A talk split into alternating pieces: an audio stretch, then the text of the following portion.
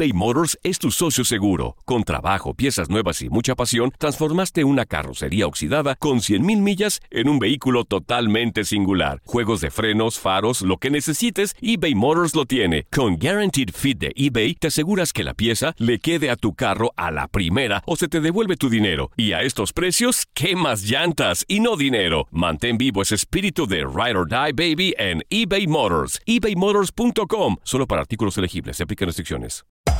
Hacer tequila, Don Julio, es como escribir una carta de amor a México. Beber tequila, Don Julio, es como declarar ese amor al mundo entero. Don Julio es el tequila de lujo original, hecho con la misma pasión que recorre las raíces de nuestro país. Porque si no es por amor, ¿para qué? Consume responsablemente. Don Julio Tequila, 40% alcohol por volumen, 2020. Importado por Diageo Americas, New York, New York. Boost Mobile tiene una gran oferta para que aproveches tu reembolso de impuestos al máximo y te mantengas conectado. Al cambiarte a Boost, recibe un 50% de descuento en tu primer mes de datos ilimitados. O, con un plan ilimitado de 40 dólares, llévate un Samsung Galaxy A15 5G por $39.99. Obtén los mejores teléfonos en las redes 5G más grandes del país. Con Boost Mobile, cambiarse es fácil. Solo visita boostmobile.com. Boost Mobile, sin miedo al éxito. Para clientes nuevos y solamente en línea, requiere AroPay. 50% de descuento en el primer mes requiere un plan de 25 dólares al mes. Aplican otras restricciones. Visita boostmobile.com para detalles. Hay gente a la que le encanta el McCrispy y hay gente que nunca ha probado el McCrispy. Pero todavía no conocemos a nadie que lo haya probado y no le guste. Para pa pa pa. El fútbol americano de la NFL tiene su espacio en Tu DN Radio, Tu Zona Roja. El podcast donde analizamos, platicamos, debatimos todo lo que rodea al deporte de los emparrillados. Bienvenidos al podcast de Tu Zona Roja para hablar del fútbol americano de la NFL. Se fueron ya seis semanas, seis semanas muy atractivos, más allá de lo que ha pasado con la pandemia del coronavirus, porque vaya batalla está enfrentando la National Football League. Pero de esto y más estaremos platicando. Tua Tagovailoa ya será el mariscal de campo titular para los Delfines de Miami, así que inicia la era de Tua y esa es una noticia muy, pero muy importante. De este lado los saluda Gustavo Rivadeneira y me complace saludar por primera vez en este podcast a Valeria Marín. ¿Qué tal, Val? Bienvenida a este podcast para hablar de fútbol americano de la NFL, que sé que te gusta mucho. Hola amigos, qué placer acompañarte. La verdad es que estoy muy contenta. Muchísimas gracias por la invitación. Y sí, eh, es una, ha sido una temporada atípica, pero la verdad es que han pasado cosas bastante relevantes y bueno, para qué mejor platicar con ustedes, conocedores y amantes de la NFL. Así es, y del otro lado, me imagino que debe de estar muy contento, no sé cómo haya tomado la noticia porque es aficionado a los Delfines de Miami. Tua Tagovailoa es el mariscal de campo titular a partir de la semana número 8 con el conjunto de los Dolphins. Te saludo con muchísimo gusto a Alfredo Tame. ¿Qué tal, Alfredo? ¿Cómo estás? Bienvenido de nueva cuenta. ¿Cómo estás, querido Gus? Val, qué gusto saludarlos. Permítanme dar la bienvenida a este podcast con un invitado muy especial que es el Aguifín que es el delfín que se expresa cada vez que hay noticias de delfín. ¿Cómo no? Estamos muy contentos de saber que ya está Tua con nosotros, aunque tengo mis reservas de la forma ¿eh? y el momento, pero si quieres ya lo platicamos a detalle. Así es, y vamos comenzando con este tema eh, de Tua Tagovailoa, porque la verdad, pues son historias de vida, historias que nos regala el deporte. Hasta hace un año la carrera, después de una lesión de cadera terrible, de hecho fueron varias de de Tua Tagovailoa en un juego, si no mal recuerdo, al Alabama ante Ole Miss, pues puso en peligro su carrera, hasta el poder caminar y pues termina ya debutando con el conjunto de los Delfines de Miami, siendo el hijo pródigo, la primera selección, después de que se acaba el partido regresa pues a absorber el momento, al emparrillado, a sentarse con el estadio vacío y son estos momentos que nos regala. Ya el futuro pues será otra cosa, pero ha vencido varias batallas eh, tú a Valeria y hoy en día está dentro de la NFL. Sí, la verdad es que no cabe duda que, el deporte, como bien lo mencionas, nos regala historias lindas y, en este caso eh, la situación de Tua eh, comentándose desde que inicia la temporada y lo digo en el inicio de la temporada con el draft de la NFL, muchos tenían dudas, ¿no? Acerca de, de, por sí ha sido un año complicado, un año difícil donde no todo ha, no todo se ha llevado eh, conforme se acostumbraba y, y era difícil para los scouts, para los equipos ver el físico realmente de cómo estaba Tua ¿no? Al final de cuentas, los delfines eh, terminan adquiriendo a este coreback y, me parece eh, un, deleite poder ver a este nuevo coreback, aunque debo de confesar que siento que fue un poco precipitado en el sentido de que no creo que los delfines estuvieran eh, pues haciendo las cosas mal con Fitzmagic, con Ryan Fitzpatrick, y, creo que, que se sacan de la nada meter a Tua, pero bueno, vamos a ver cómo termina respondiendo este coreback eh, originario de la Universidad de Alabama. ¿Tú lo sientes, eh, Alfredo, más por eh, necesidad o por forzarlo? Porque pues los aficionados a los bengalíes de Cincinnati ya habían utilizado a su mariscal de campo titular Joe Burrow. El impacto que está teniendo Justin Herbert que muchos se deben de quedar calladitos después de lo que ha hecho el, surgido en la Universidad de Oregon. Y los aficionados a los Delfines de Miami estaban celosos. Entiendo que Fitzpatrick pues ha lanzado 12 pases de anotación, más de 1.500 yardas. Tiene en segundo lugar en el este de la conferencia americana a los Delfines de Miami peleando por playoffs. Pero los aficionados a los Dolphins querían ver sí o sí a Tua. Fíjate que, bueno, para nada, ¿no? Yo creo que es una realidad que no eh, por necesidad no es, es un, eh, lo que está haciendo Fitzpatrick esta temporada son cuatro touchdowns, 994 yardas, o sea, pero más que lo que ha sido en números, la realidad es que ha sido un extraordinario líder. Lo vimos cuando entra Tua y la gente empieza a aplaudir y él mismo hace la carta que hace de despedida. A mí me parece que están forzando algo innecesario los delfines y no por un tema deportivo, ¿eh? porque, insisto, está funcionando el equipo, está funcionando, no tienes por qué moverle.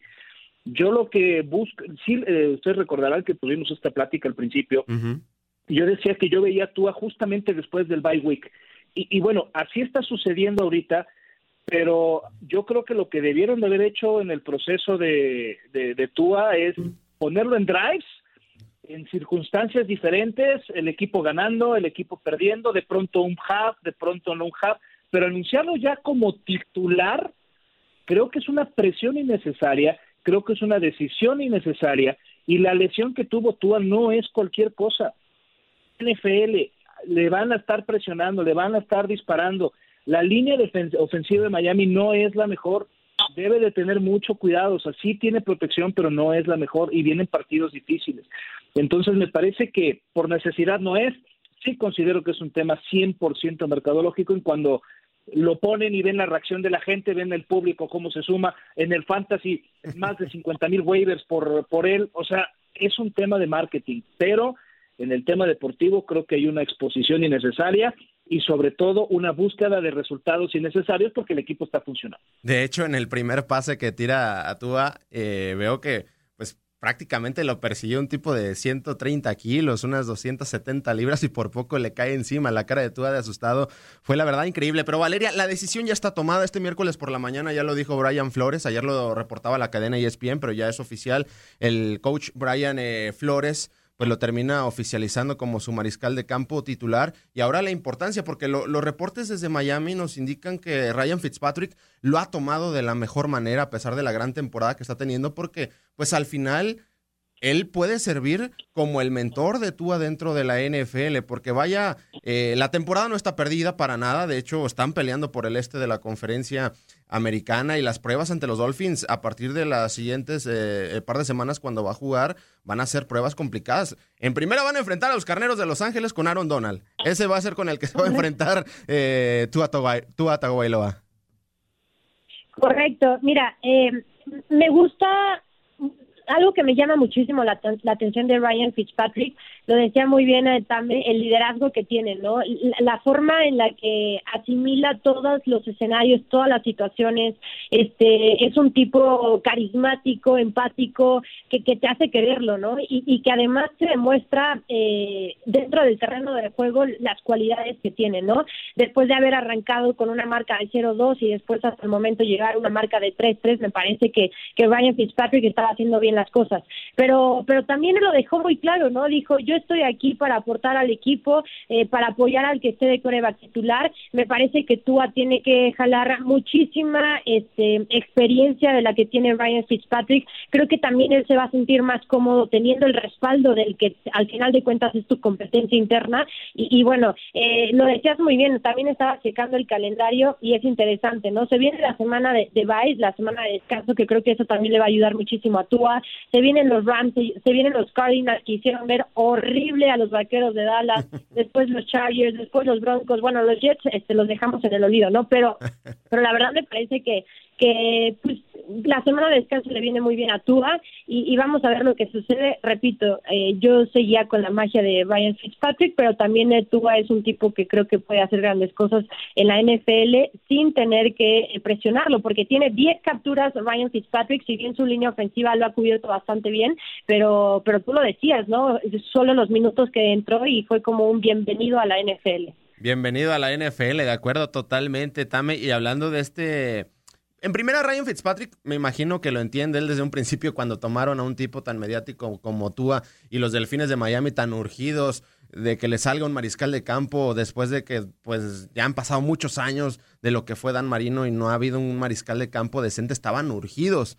Pero bueno, al final de cuentas le llegó la hora a Tua y el calendario, como bien lo dice Valeria Tame, pues se vienen tres, en primera instancia tres pruebas dificilísimas para Tua Tagovailoa, porque es enfrentar a los Carneros de Los Ángeles con Aaron Donald y esa gran defensiva con Jalen Ramsey, etcétera, etcétera. Después enfrentar a los Cardenales de Arizona que han mostrado buenas cosas. Bueno, mostraron buenas cosas en su defensiva enfrentando a lo de los Vaqueros de Dallas, que eso no puede ser un, un, examen, ¿no? Pero después en, tres, en un mes el Justin Herbert frente al Tua Tagovailoa, o sea, duelo de corebacks novatos, vaya bienvenida que va a tener Tua a la NFL y también mantener a los Dolphins peleando por, por playoffs, que ese debe de ser el objetivo. Sí, sí, les comentaba, ¿no? Es un tema en donde es eh, complicado lo que se viene, pero además de eso, es una circunstancia en donde le vas a poner una presión innecesaria. Eh, sabemos perfectamente bien que Miami no es un equipo contendiente esta temporada, está en reconstrucción y la reconstrucción estaba siendo positiva.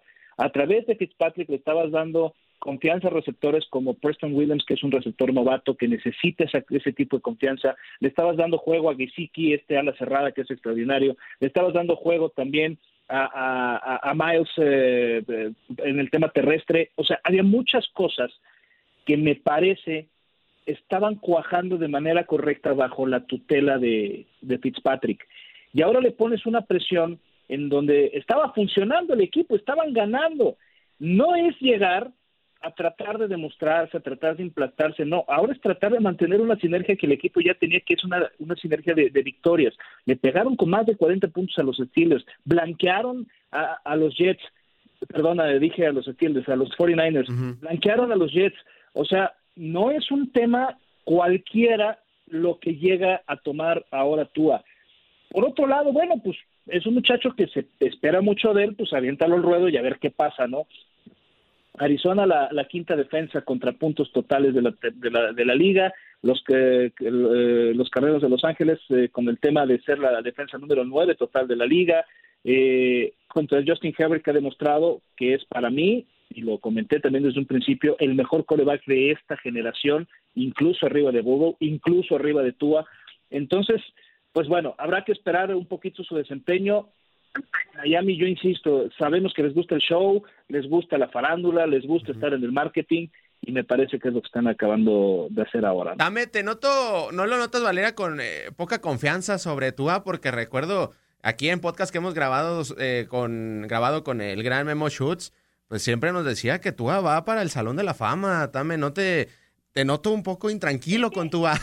voy a decir algo. Schutz tiene un amor muy cañón con Tua. O sea, creo que lo viene pidiendo desde antes del draft. Entonces, este, entiendo el demasiado optimismo que tiene Schutz con Tua.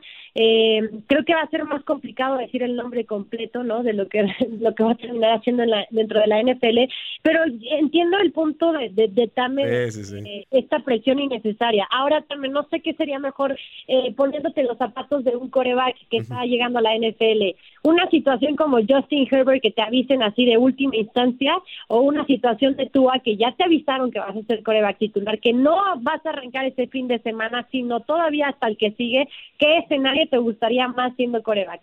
Yo, si fuera coreback. ah, bueno, dale, Tame. Es que para mí el, la realidad es que no había necesidad de aventarlo.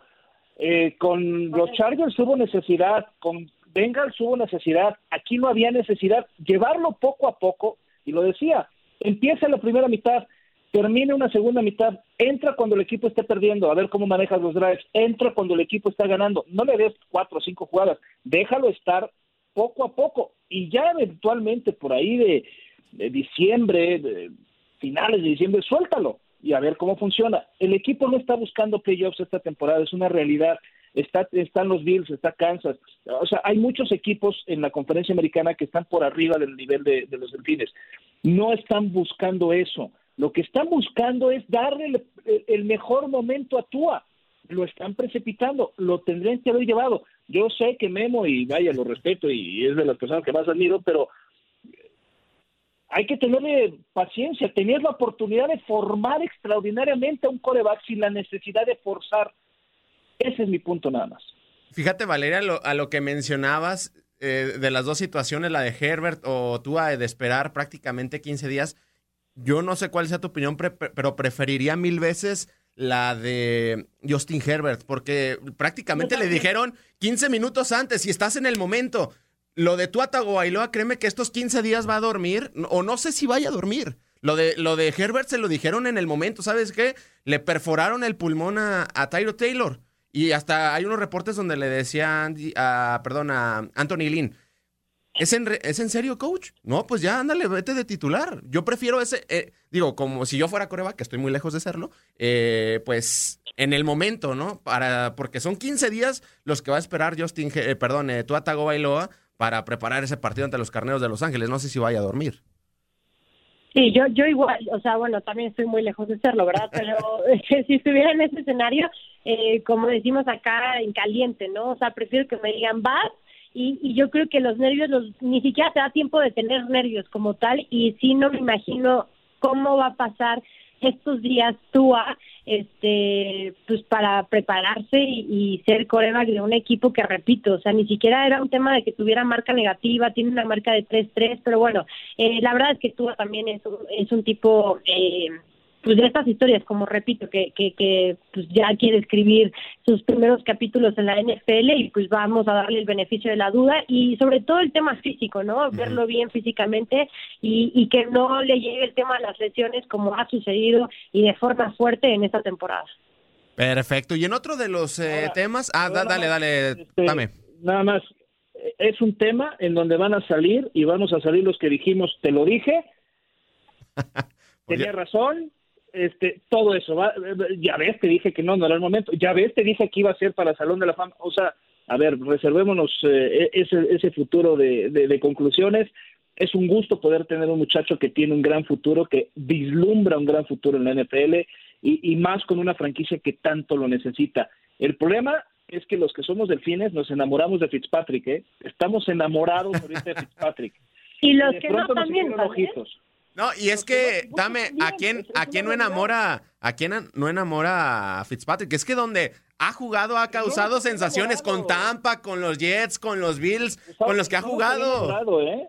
La temporada pasada no nos había enamorado. Lo que ha hecho esta, y, y lo dije también al principio cuando platicamos, cuando sabe Fitzpatrick que hay un chamaco al lado, el tipo da lo mejor de él y lo ha demostrado. Y es esto, y él mismo pone en su carta, cuando sé que hay alguien a mi lado, trato de dar lo mejor. Y ahí está.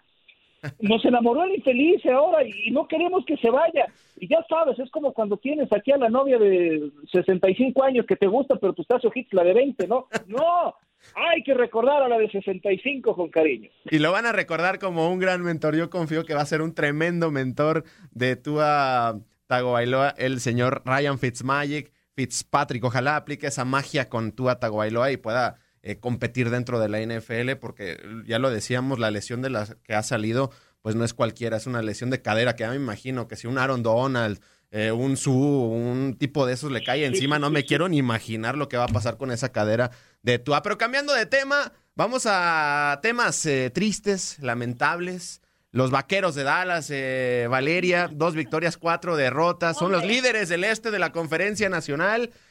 ahora sí deben de extrañar a Dak Prescott porque mínimo con Dak Prescott competían para que, los valo para que lo valoren, ese es mi punto de vista, y lo que vimos el pasado lunes frente a los Cardenales de Arizona, la verdad, fue muy triste y sobre todo para los que apostamos a los Vaqueros, que no sé cuándo vayan a cubrir una línea de apuesta. Sí, la, la verdad es que, bueno, yo, yo, no, yo no le voy a los vaqueros. Ah, eh, la verdad es que no tengo equipo de la NFL, pero de por sí creo que vienen siendo este efecto dominó de, noticias tristes en esta, en esta franquicia, ¿no? Primero la lesión tan grave de Dak Prescott, después cómo terminan cayendo ante, ante los Cardenales, este, y bueno, si repasamos los, los juegos previos, el de los Falcons, que al final de, terminan ganando por un punto, o sea, eh, era me parece que estos vaqueros de Dallas en esta temporada eran dependientes 100% de Dak Prescott.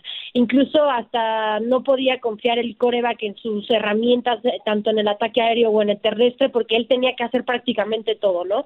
Entonces, la verdad es que creo que, que van de mal en peor fue lamentable lo que vimos contra Arizona y, y, me parece que va a ser una temporada no negra, lo que le sigue para esta estrella solitaria, y no solo para este equipo, ¿eh? sino para la división a la que pertenecen, que no sabes cuál es peor de todos.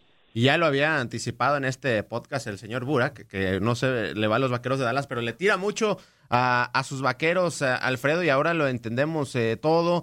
Porque bueno, Dak Prescott pues se pierde toda la temporada, la, la, ofensiva se vio completamente terrible y no solamente Andy Dalton en la segunda parte, también Michael Gallup dejó caer eh, pases. Lo de Ezequiel Elliott, la verdad es lamentable. Si tu defensiva, pues no para nadie, la verdad los primeros 14 puntos los regaló Ezequiel Elliott. Y ese déficit así también comenzó con los gigantes de Nueva York, que al final terminaron ganando. Pero vaya temporadita de Ezequiel Elliott, porque nos enfocamos en lo que es Dak Prescott, en lo que es esa terrible defensiva, pero a un tipo que ya le pagaron millones y millones de dólares como Ezequiel Elliott, pues está suelta y suelte los balones y han ido directo al marcador porque esa defensiva pues no, no detiene a nadie. Mira, yo, yo creo también eh, el cuestionamiento que yo le haría a Ezekiel Elliott en este Monday Night fue la displicencia para perder los dos balones. No los iba protegiendo. Pero, si me quiero poner un poquito más estricto y como abogado del diablo, antes tenía una línea ofensiva que era elite. Corríamos tú y yo juntos, Valeria no, porque Valeria lo hace sin ningún problema y lo hace explosivo con quien sea, pero tú y yo corríamos sin ningún problema con esa línea eh, ofensiva que teníamos. Sí, claro. Y conseguíamos dos mil yardas en la temporada. Hoy no existe. Entonces, te quitan tu parte más importante para que desempeñes tu trabajo, la desconfianza es brutal, eh, la apatía es brutal, y por si fuera poco, pues ya no tienes a DAC. Ahora tienes que acostumbrar a un rojillo que anda por ahí bastante bueno, que es un cuate que lo hace bastante bien, pero que te tienes que acostumbrar. Sí. El problema está en que lo que tiene alrededor de toda la ofensiva de los, de los Cowboys es que no hay confianza. De nada sirve que hagas 50 puntos porque te van a hacer 60. Sí. Es, es desgastante, no es cuestión de una semana, no es cuestión de dos, ha sido cuestión de seis semanas. Entonces es muy complicado exigirles también a la defensiva que estén concentrados, que den lo mejor, cuando tienen que estar saliendo todos los partidos a no dar su 110%, sino a tratar de remar contracorriente constantemente. Entonces, la defensiva es un grave problema. Mientras no se pueda ajustar la defensiva, algo se tiene que hacer. Yo no sé por qué no se ha dado de baja el coordinador defensivo. Es increíble que se mantenga la coordinación defensiva y sobre todo cuando volteas y ves que hay nombres de mucha experiencia, de mucho dinero, y que también no entiendo por qué si necesitas un golpe en la mesa de experiencia teniendo a Aero Thomas afuera, no lo has traído. Necesitas a Aero Thomas ahí atrás. Yo no sé si te va a ayudar o no, pero que te va a dar un golpe de experiencia y un golpe positivo a lo que es la peor eh, secundaria que existe en la NFL, no lo entiendo. ¿eh? Yo creo que hay muchas cuestiones detrás. McCarthy llegó con una circunstancia que no ha podido cumplir, pero la defensa, la defensa, la defensa es la clave de cualquier equipo. De acuerdo, totalmente. Y, bueno, la línea ofensiva, esa súmale la, la, lesión de Tyron Smith, el retiro de Travis Frederick, ahora se lesiona Zach Martin, ahora no sé con qué línea ofensiva va a terminar jugando el conjunto eh, de los Vaqueros de Dallas. Y ahora se tiene que valorar más el trabajo de Dak Prescott. No sé cuál sea tu opinión, eh, Valeria, porque en este podcast hemos hablado a fondo de Dak Prescott, si vale los 40 o no. Pero bueno, el tipo mínimo, no sé, yo soy de los que piensa que el lunes hubiera puesto a competir al equipo de los Vaqueros de Dallas. No sé si seas el Team Prescott o el Team Anti-Prescott, porque hay de los dos bandos.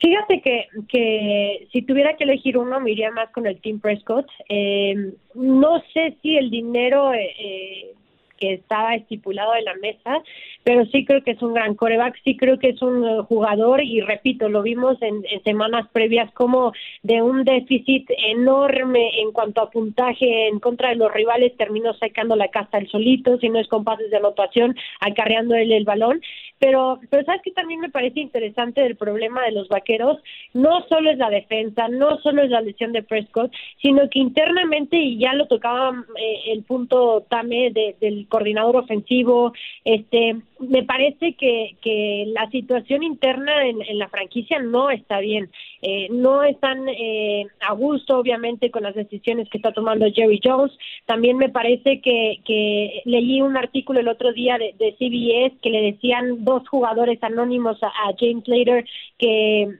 que no, que literal decían no están preparados para la NFL jugadores, ¿eh? hablando acerca del cuerpo eh, técnico, por así decirlo, del head coach, de los coordinadores, del staff de cocheo, etcétera, eh, dice que no enseñan, que no son buenos, entonces eh, digo, también me parece lamentable que un jugador ventile ese tipo de situaciones, ¿no? Que la ropa se tiene que, que, lavar en casa, pero sí te habla de la poca comunicación que hay, del buen ambiente que hay internamente. Entonces creo que eso también termina afectando completamente también a la franquicia de, de los vaqueros triste porque es un equipo querido, porque es un equipo que, que estaba buscando cambiar este, su imagen desde hace ya unas cuantas temporadas, con el tema de Coreba, con el tema de su corredor, este, que si les pagaban o no lo que querían, y al final de cuentas, bueno, termina la lesión y termina siendo, me parece, la lesión de Dak Prescott, esa gotita que derrama el, el vaso, ¿no? Pues a ver si los Cowboys logran tener una gran actuación contra un rival de su nivel, contra el Washington Football Team el próximo,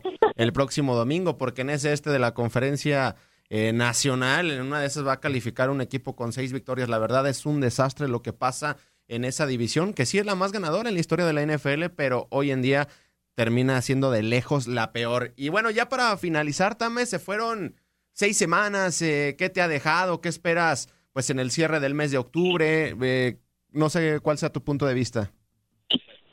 Pues mira, la verdad que me quedo con eh, tres puntos primordiales. La primera, la cantidad de puntos que se ha notado, ¿no? Una NFL que nos ha regalado partidos muy intensos de muchos puntos. De pronto, cuando revisas los resultados, te das cuenta que parecerían ser juegos colegiales, eh, lo cual te habla también que hay una gran eh, evolución ofensiva en los equipos y las defensas lo están sufriendo. Hoy, la mejor defensa que existe en la NFL está muy por debajo de lo que es o fue la mejor defensa de la temporada pasada en números. Entonces, te habla muchísimo de una gran evolución por parte de las ofensivas, en donde tendrá que vender ciertos ajustes importantes para temas eh, defensivos. Me quedo con que el mejor equipo del NFL son los Steelers. Yo veo que todos ponen en sus eh, eh, power rankings y demás a Kansas, a Seattle. De verdad no han visto jugar a los Steelers. Es increíble la extraordinaria, el extraordinario balance que tienen en dos cosas fundamentales en el fútbol americano, ofensiva y, defensiva, experiencia y juventud. Están verdaderamente haciendo lo extraordinario. Eh, hay un dato muy importante donde dice que eh, si en semana siete, bueno, más bien si después de seis eh, partidos ganados se enfrentan estos dos equipos en la conferencia americana, el que gane ese partido ha llegado al Super Bowl. Esto va a suceder entre Steelers y Titans. Eh, el, al menos la tendencia dice que las últimas seis veces que ha sucedido, el equipo que gana con seis partidos invictos se mete hasta el Super Bowl. Entonces, es una tendencia interesante. Y la tercera es la falta que nos está haciendo el tener líderes importantes en la NFL, volver a tener esas grandes estrellas, porque hoy todo está concentrado en Mahomes y Mahomes no está haciendo al menos el 100% de las estrellas que queremos. Nos faltan estrellas en la NFL ¿eh? y parte del por qué, creo yo, los ratings en los Estados Unidos están un tanto bajos. Es mi punto de vista. Y bueno, en cuanto a los eh, favoritos, decías de Pittsburgh, a mí me gusta Tennessee por el perfil bajo que están mostrando y la verdad Mike Gravel se está convirtiendo en un entrenador en jefe top, más allá de que sabe jugar con el librito, con las reglas. Ojo también con estos titanes de Tennessee que están poderosísimos, sobre todo con esa ofensiva, curiosamente comandada por Ryan Tannehill, quien estuviera mucho tiempo con el conjunto de los Delfines de Miami. Valeria, pues, ¿qué te ha dejado estas seis semanas? ¿Qué esperas ya antes de despedirnos? Porque la temporada se va rapidísimo.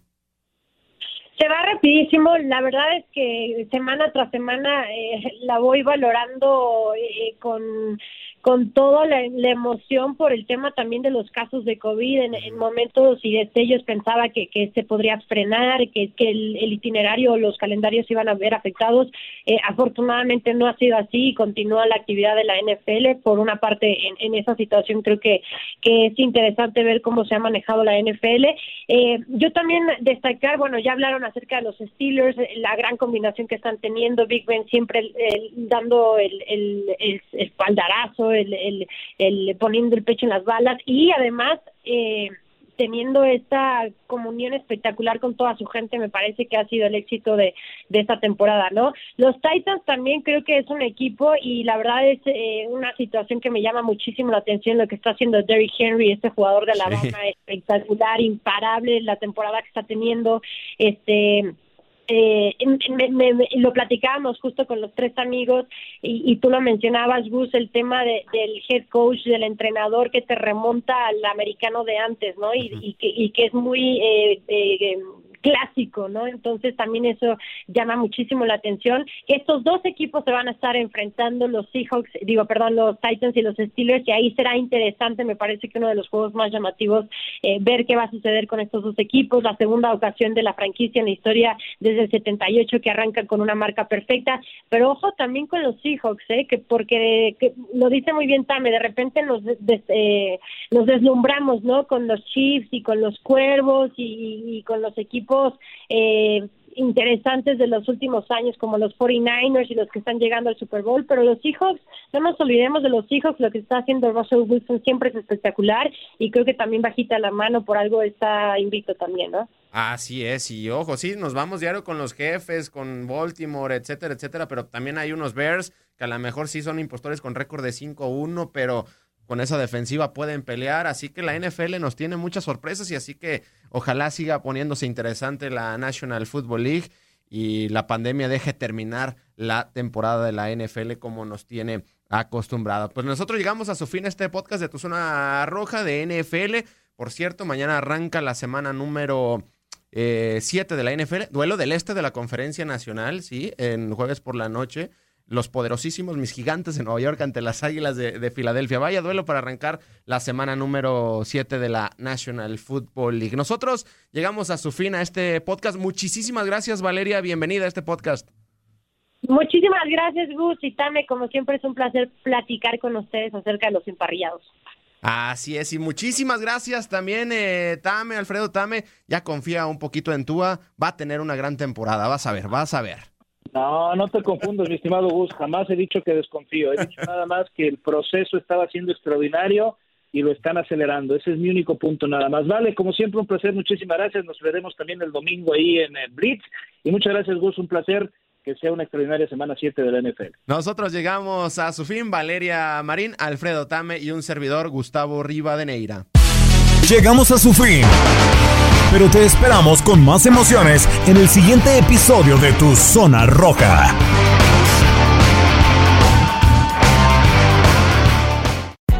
Hay gente a la que le encanta el McCrispy y hay gente que nunca ha probado el McCrispy. Pero todavía no conocemos a nadie que lo haya probado y no le guste. Para pa pa pa. Boost Mobile tiene una gran oferta para que aproveches tu reembolso de impuestos al máximo y te mantengas conectado. Al cambiarte a Boost, recibe un 50% de descuento en tu primer mes de datos ilimitados. O, con un plan ilimitado de 40 dólares, llévate un Samsung Galaxy A15 5G por $39.99. Obtén los mejores teléfonos en las redes 5G más grandes del país. Con Boost Mobile, cambiarse es fácil. Solo visita boostmobile.com. Boost Mobile, sin miedo al éxito. Para clientes nuevos y solamente en línea, requiere AroPay. 50% de descuento en el primer mes requiere un plan de 25 dólares al mes. Aplican otras restricciones. Visita Boost detalles. ¿Quieres regalar más que flores este Día de las Madres? The Home Depot te da una idea. Pasa más tiempo con mamá plantando flores coloridas, con macetas y tierra de primera calidad para realzar su jardín. Así sentirá que es su día todos los días. Llévate tierra para macetas Bigoro por solo $8.97 y crece plantas fuertes y saludables dentro y fuera de casa. Recoge en tienda y sigue cultivando más momentos con mamá en The Home Depot. Haces más, logras más. Más detalles en homedepot.com diagonal delivery.